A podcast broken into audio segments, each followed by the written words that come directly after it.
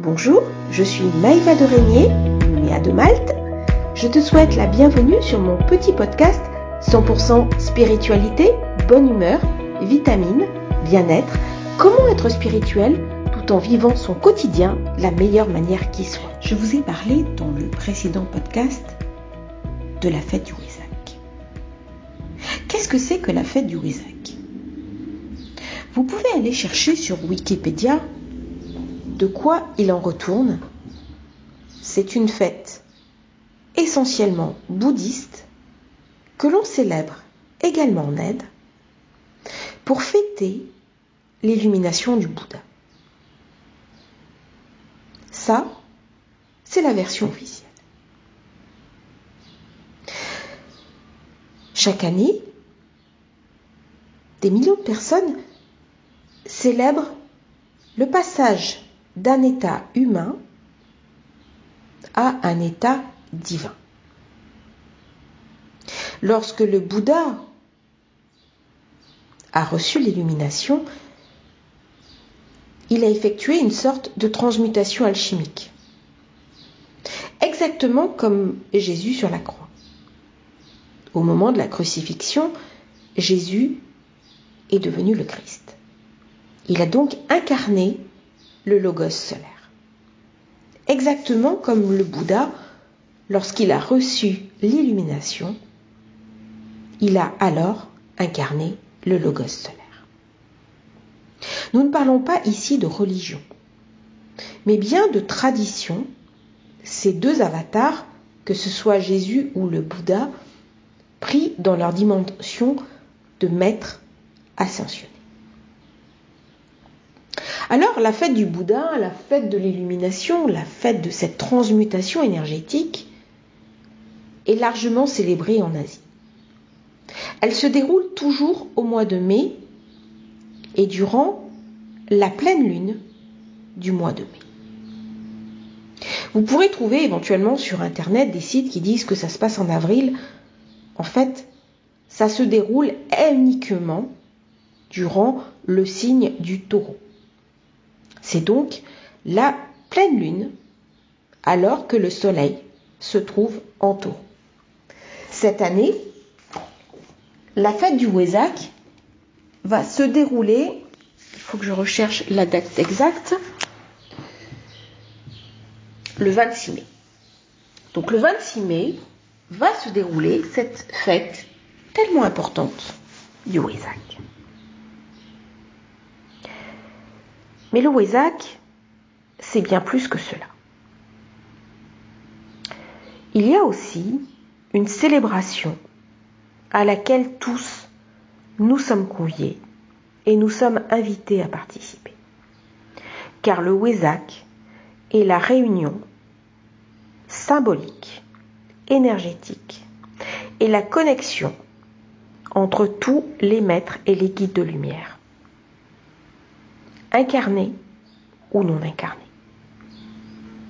Il est donc possible à chaque travailleur de lumière de se connecter sur l'énergie du Wesak.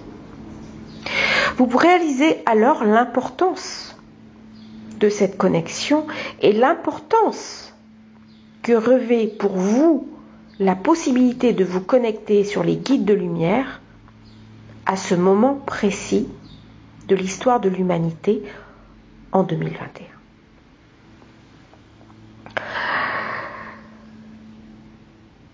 Qui a parlé la première de l'importance du Wesak Eh bien, c'est HPB, qui était un guide ascensionné, plus connu sous le nom de Elena Blavatsky, la fondatrice de la Société théosophique, qui a écrit toute une série d'ouvrages, dont le plus célèbre s'appelle la doctrine secrète.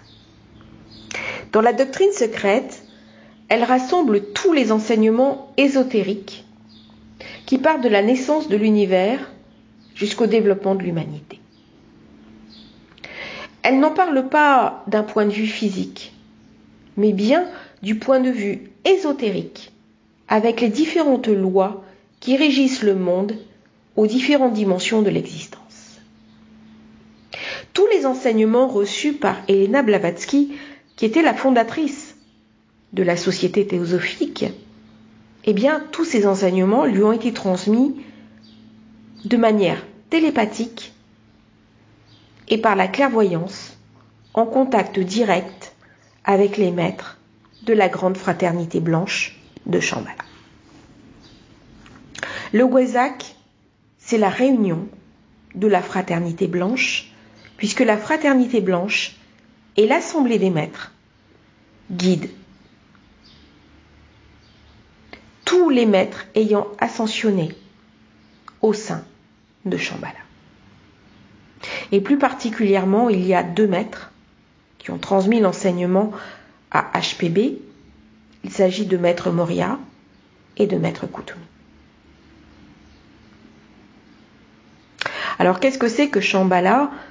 Eh bien, c'est une ville de lumière symbolique qui représente une dimension particulière de la conscience existant sur un plan vibratoire éthérique très élevé, totalement différent du plan physique, mais qui reste toujours proche du plan physique et énergétique de la Terre, un plan auquel tous nous pouvons avoir accès. La fraternité blanche, la fraternité des maîtres, se trouve justement dans cette zone de Shambhala et l'énergie la plus puissante de l'année se focalise au moment du Wesak. Cette fraternité, cette conscience est guidée par deux avatars d'exception. Le premier, le Christ, et le deuxième, le Bouddha.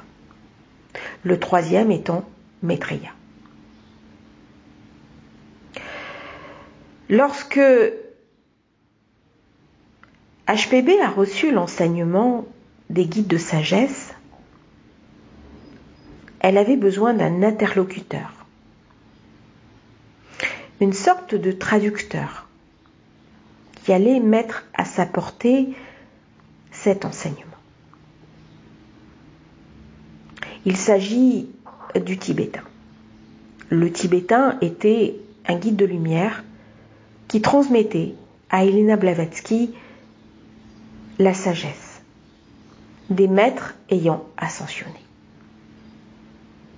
Ils lui ont alors signifié l'importance de la fête du Wesak et ils lui ont confié la tâche de faire connaître cette fête non seulement sur le plan physique, mais surtout sur le plan subtil et il entrait dans les tâches, dans la mission d'Elena Blavatsky de faire connaître à tout le monde l'importance de la fête du Wesak et l'importance pour l'humanité de célébrer cette fête du Wesak. Pourquoi? Bien parce que cette célébration est nécessaire pour la montée énergétique, pour la compréhension cosmique et pour renouer le lien de l'homme avec la source, la source ultime de toute chose. Et parce que cette célébration est fondamentale pour la réalisation sur Terre du plan divin.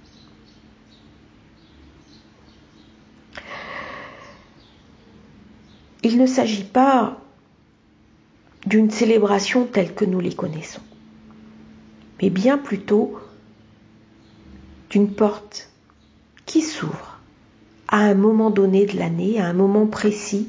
Ce n'est pas uniquement un jour, c'est une période, c'est un grand portail énergétique où nous pouvons pénétrer.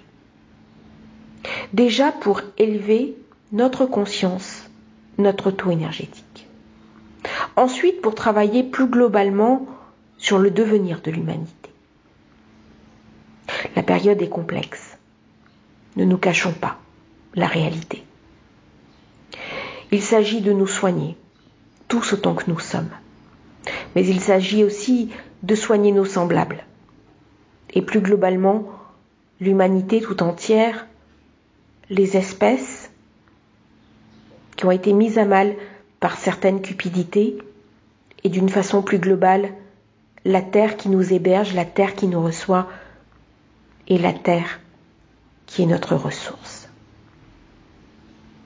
Se connecter sur le WESAC à travers un protocole strict va préparer notre corps énergétique à entrer dans la cinquième dimension. Nous ne passerons pas tout seuls. Le passage se fera en groupe. Chaque personne qui pourra passer amènera avec elle en cadeau